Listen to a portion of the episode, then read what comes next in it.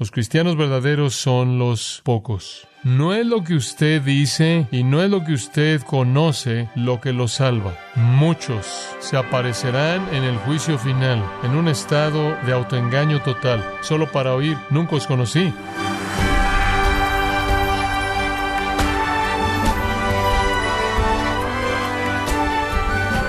Bienvenido a su programa Gracias a vosotros con el pastor John MacArthur. Encuestas recientes indican que el 20% de los estadounidenses se identifican como cristianos nacidos de nuevo.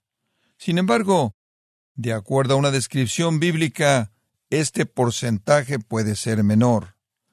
Pero ¿cuál es la razón por la que tantas personas viven engañadas? El día de hoy, el pastor John MacArthur, en la voz del pastor Luis Contreras, nos enseñará el terrible efecto de un evangelio diluido con falsa doctrina en el sermón titulado El engaño condenador de palabras vacías y corazones vacíos, aquí en gracia a vosotros. Todos entendemos que la religión falsa es un engaño condenador. Sabemos eso. También sabemos que Satanás es un ángel de luz por lo menos él se disfraza como un ángel de luz y sus ministros también se disfrazan como ángeles de luz. Y eso quiere decir que él opera en la esfera de la religión. Esa es la razón por la que la religión falsa es llamada doctrinas de demonios en la Escritura. Y la Biblia de manera repetida advierte acerca de doctrinas de demonios, repetidamente advierte de la religión falsa, advierte de su presencia, está por todos lados en todo momento, advierte acerca de sus promotores o sus profetas, aquellos que la propagan, y de manera específica la Biblia advierte acerca de su peligro.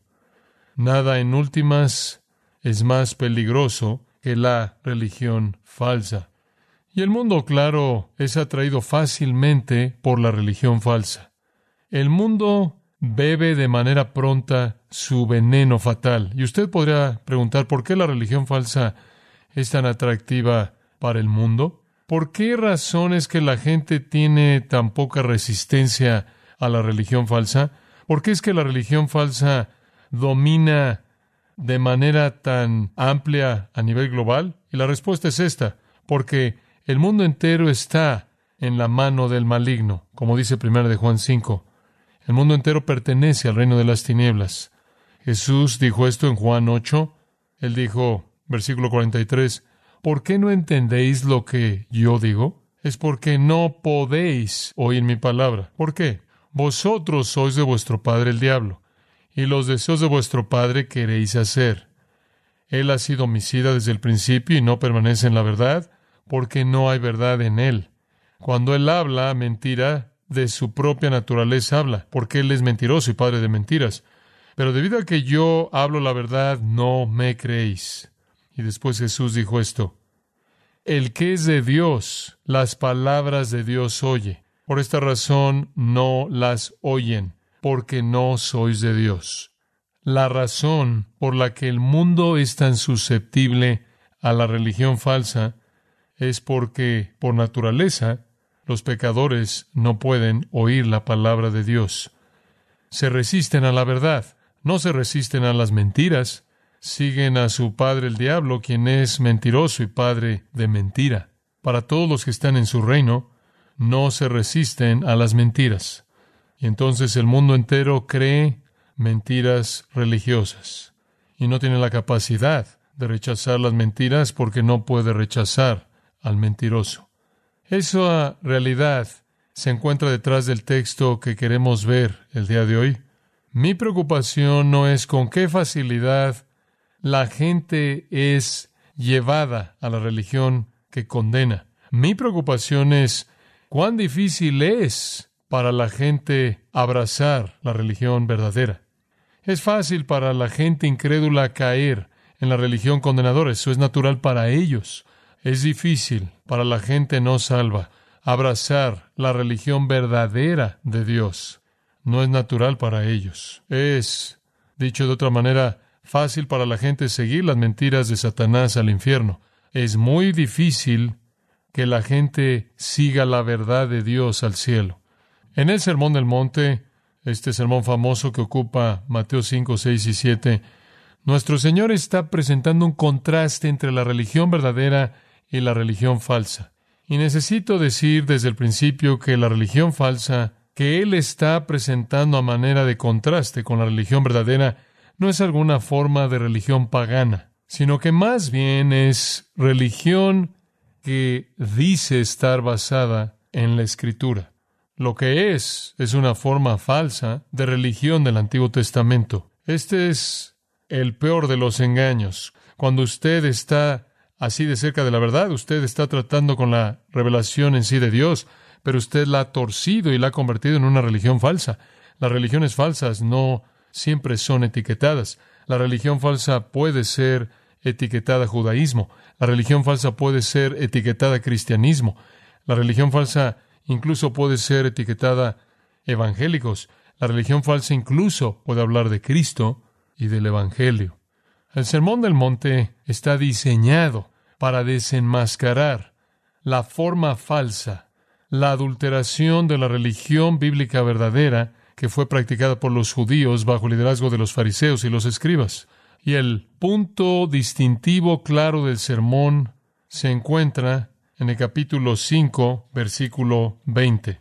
Porque os digo que si vuestra justicia no fuere mayor que la de los escribas y fariseos, no entraréis en el reino de los cielos. Los escribas y los fariseos eran los promotores de la religión del Antiguo Testamento, por lo menos por su definición, pero la habían convertido en una religión de justicia por obras, en donde usted se gana su camino al reino de los cielos. Los escribas y los fariseos eran los legalistas más quisquillosos del planeta, basaban todo lo que hacían en el Antiguo Testamento, la revelación divina de Dios, y por muy justos que eran, no tenían el tipo de justicia que les permitiría entrar al reino de los cielos. Y entonces nuestro Señor dice, a menos de que vuestra justicia sea mayor que la de los escribas y los fariseos, no entraréis en el reino de los cielos. Bueno, ¿qué tan justo tiene que ser usted? Al final del capítulo 5 lo expresa de esta manera, versículo 48. Sed pues vosotros perfectos, como vuestro Padre que está en los cielos es perfecto. ¿Quiere usted entrar al reino del cielo por las obras? Entonces sea perfecto. ¿Qué tan perfecto? Tan perfecto como Dios es. Para ganarse su entrada al cielo usted tiene que ser tan perfecto como Dios. La religión falsa del judaísmo consistía en que usted se podía ganar su entrada al cielo mediante su justicia, mediante sus obras, mediante sus actividades religiosas. El sermón está diseñado para mostrar la insensatez de eso. Y Jesús de manera sistemática ataca todos los aspectos de ese judaísmo falso y desmantela todos ellos y los aplasta bajo el peso de lo corto que ellos quedaban. Y esencialmente les dice, en lugar de estar orgullosos por sus méritos religiosos, necesitan verse a sí mismos como pobres en espíritu, necesitan llorar, necesitan ser mansos y humildes, necesitan tener hambre y sed de una justicia que no tienen, necesitan ser misericordiosos, necesitan ser puros de corazón, necesitan ser pacificadores. Esas son todas las bienaventuranzas. En lugar de ser orgullosos y pensar que han alcanzado el estándar que Dios demanda para entrar en su reino, necesitan estar quebrantados y aplastados bajo la realidad de que no entrarán en su reino mediante sus obras a menos de que sean tan perfectos como Dios es, y eso no es verdad de nadie. Entonces, realmente, desde el capítulo 5, versículo 1, hasta el capítulo 7, versículo 12, nuestro Señor presenta un contraste entre la religión falsa de los judíos con la religión verdadera, la religión de las obras en contra de aquella de la fe. Después Él llega a una advertencia final en el capítulo 7, versículo 13. Este es el final de este gran sermón. Y él comienza al decir esto, versículo 13, entrad por la puerta estrecha, porque ancha es la puerta y espacioso el camino que lleva a la perdición, y muchos son los que entran por ella, porque estrecha es la puerta y angosto el camino que lleva a la vida, y pocos son los que la hallan. Aquí él señala que es difícil para los pecadores salir de las mentiras de la religión falsa. Es difícil para aquellos que han sido engañados, cuyas mentes han sido cegadas por Satanás, venir a la verdad. Es difícil. ¿Por qué? Bueno, puede ver lo que acabamos de leer. Pocos son los que la hallan. No es visible de manera inmediata. Es difícil de encontrar y no solo eso. La puerta es pequeña, es difícil entrar y no solo eso, sino que cuando usted entra, el camino en sí es difícil. Es difícil de encontrar, es difícil entrar y es difícil seguir. Entonces pocos son los que la encuentran, pocos entran, pocos caminan por ese camino angosto. Son mantenidos afuera por su propio pecado, son mantenidos afuera por su propia ceguera y son ayudados y apoyados en eso por falsos profetas que inmediatamente son presentados en el versículo 15. Son los que están vendiendo boletos en el camino espacioso que lleva a la perdición.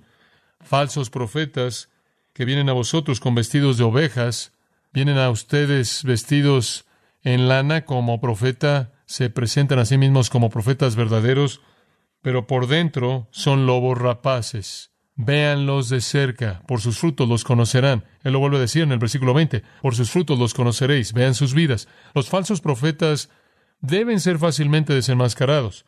Vean la corrupción de sus vidas. Ahora únicamente quiero recordarle de nuevo que esta no es una comparación entre el judaísmo y el islam, o adelantándolo al resto del Nuevo Testamento, esto no es nosotros comparando el cristianismo con el hinduismo.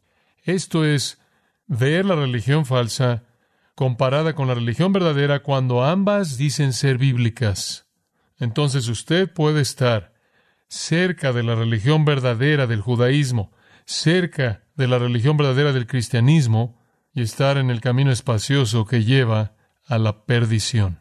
Ahora, habiendo dicho eso, llegamos al versículo 21, y es donde quiero que concentremos nuestra atención.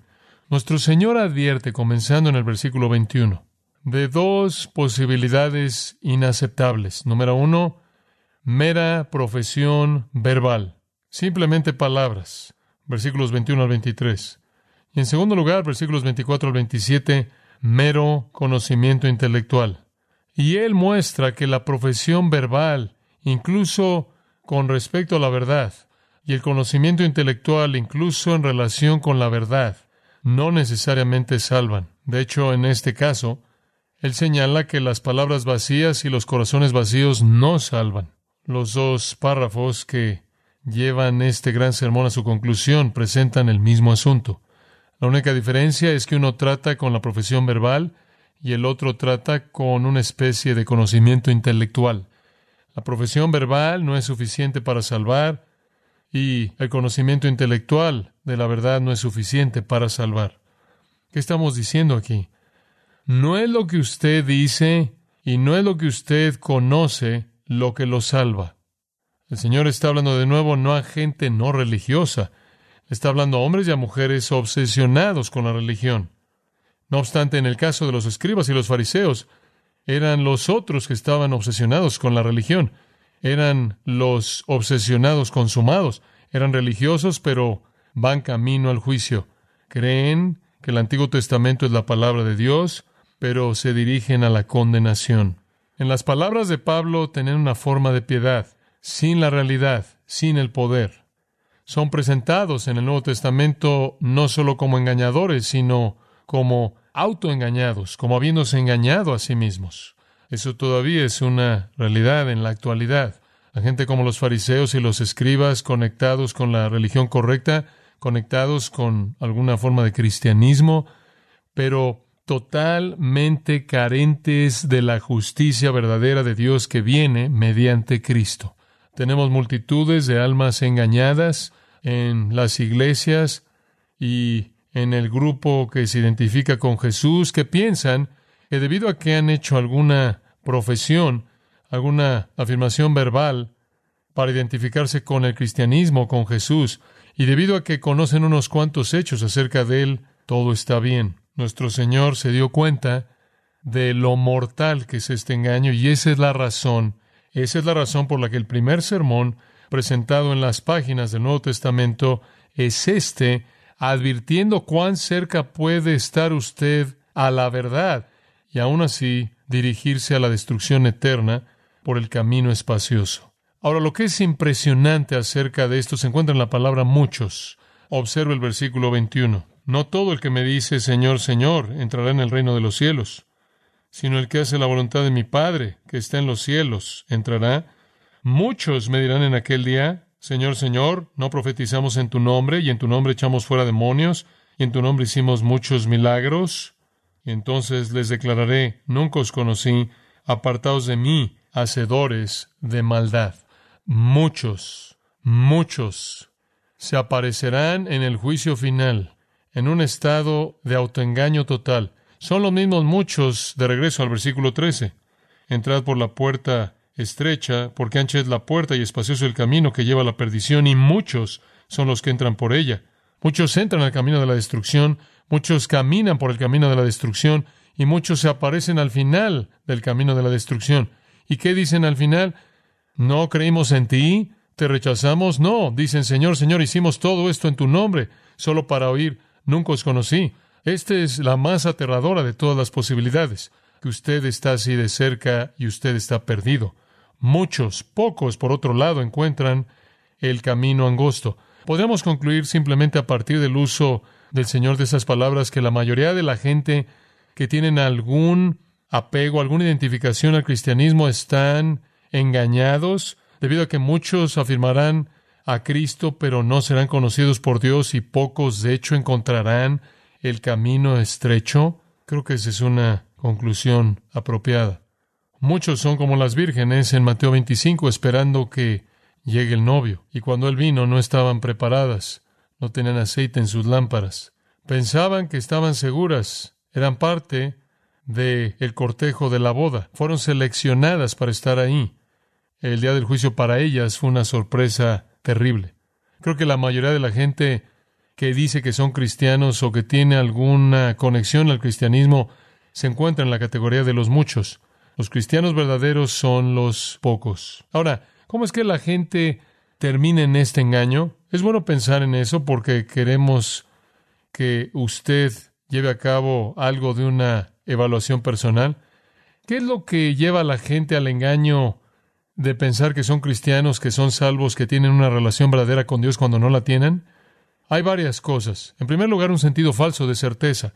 Y lo que quiero decir con eso es que usted basa su certeza de que usted es cristiano porque usted hizo una oración o porque usted se sintió sentimental cuando alguien le habló a usted acerca de Cristo o usted vio una película acerca de Jesús y se sintió emocional, sentimental por la manera en la que él fue tratado o alguien le dijo a usted, si tú tan solo dices estas palabras, repites esta oración, le pides a Jesús que venga a tu vida, si has hecho eso, eres un creyente y alguien incluso le podrá decir usted, si has repetido esa oración, eres salvo, estás adentro, no dudes eso.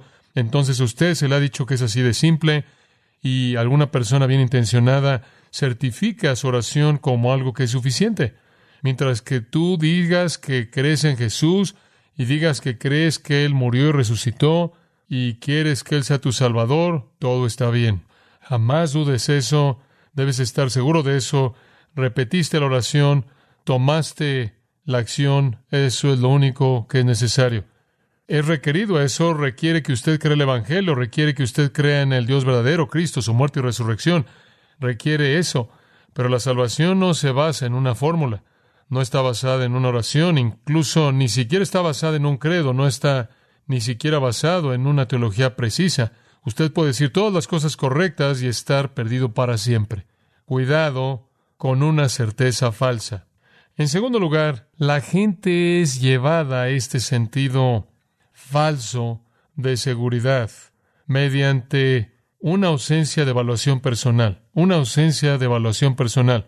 El Señor nos dio una ordenanza en la iglesia y esa es su mesa, la cena del Señor. Y el apóstol Pablo nos dice que cuando nos congregamos como iglesia y venimos a esa mesa, debemos examinarnos a nosotros mismos. No es tan solo un memorial, no es tan solo un recordatorio, no es tan solo recordar la muerte de Cristo, el cuerpo y la sangre de Cristo, es eso, pero también es ver hacia adentro a nuestros propios corazones y realizar una evaluación honesta de nuestra condición. No hacer eso es comer y beber de una manera indigna, y eso trae juicio divino. En 2 Corintios 13:5 Pablo dice, Examinaos a vosotros mismos si estáis en la fe. 1 Corintios 11, él dice, examínese un hombre y después coma y beba. En 1 Corintios 11, él dice, que se examine a sí mismo y entonces coma y beba. No pensamos en la evaluación personal así, tendemos a estar tan orientados a la gracia, tendemos a que se nos diga que Dios nos ama tanto y el Evangelio es tan gratuito y la gracia es tan abundante que lo único que tenemos que hacer es simplemente estirar la mano y decir que queremos esto y es nuestro y una vez que hemos hecho eso, tenemos el sentido falso de certeza. ¿Por qué nos vamos a volver introspectivos? ¿Por qué debemos realizar una evaluación de nuestro corazón en términos personales? Eso podría ser ofensivo para Dios, algunos dirían, porque cuestiona su gracia. Bueno, conforme usted se examina a sí mismo, usted está buscando esto. ¿Cuáles son mis deseos? ¿Qué es lo que me gusta? ¿Cuáles son mis anhelos y cuáles son mis motivos? Si todos son piadosos, entonces esa es la obra del Espíritu Santo. Si son mundanos y pecaminosos, sin importar lo que usted diga, no importa lo que alguien piense de usted, si la evaluación personal revela un corazón que desea el pecado, que ama el mundo, que está motivado por el deseo personal, y la lujuria. No importa cuál sea su apego al cristianismo, no importa qué oración haya usted repetido, usted no ha sido cambiado.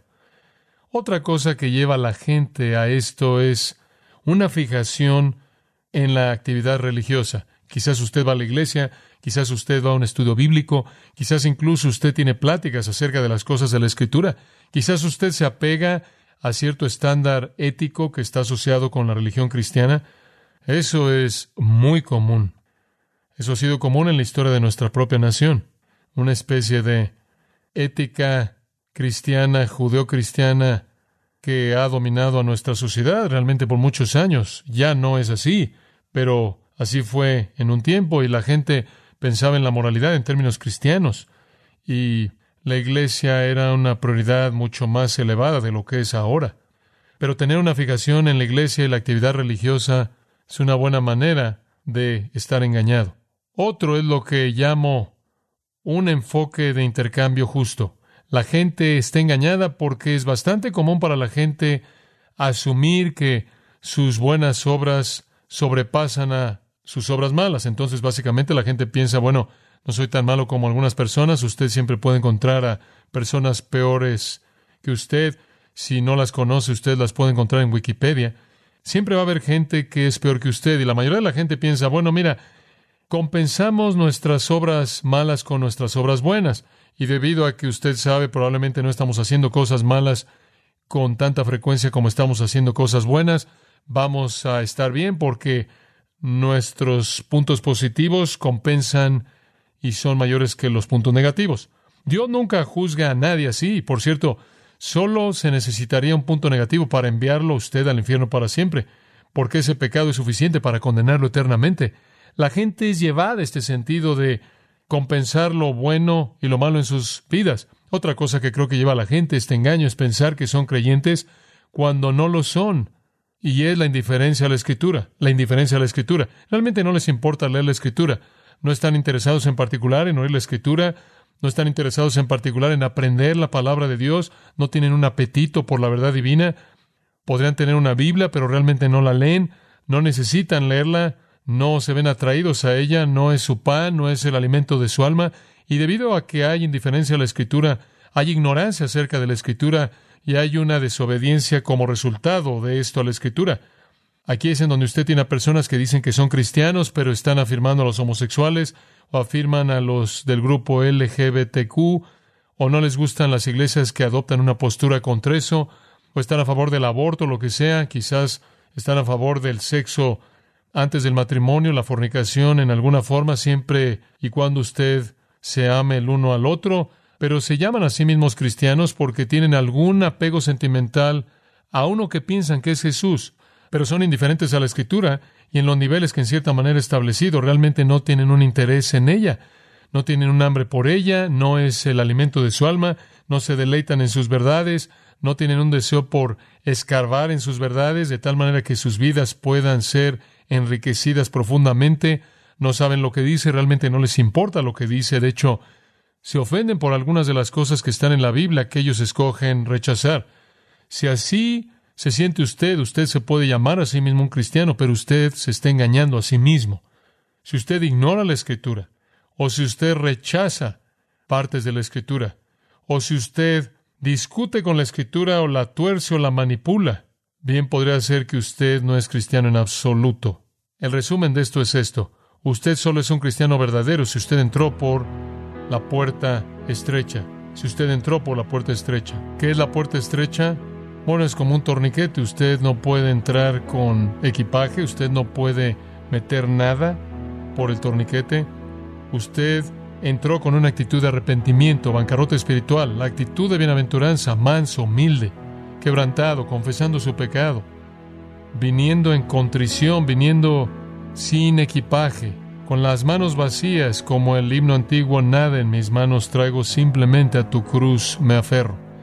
Usted viene penitente, debido a que su hombre interior, su corazón está quebrantado por su pecado.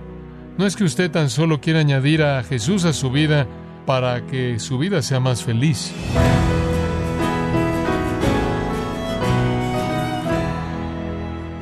John MacArthur nos enseñó la importancia de predicar el Evangelio no diluido.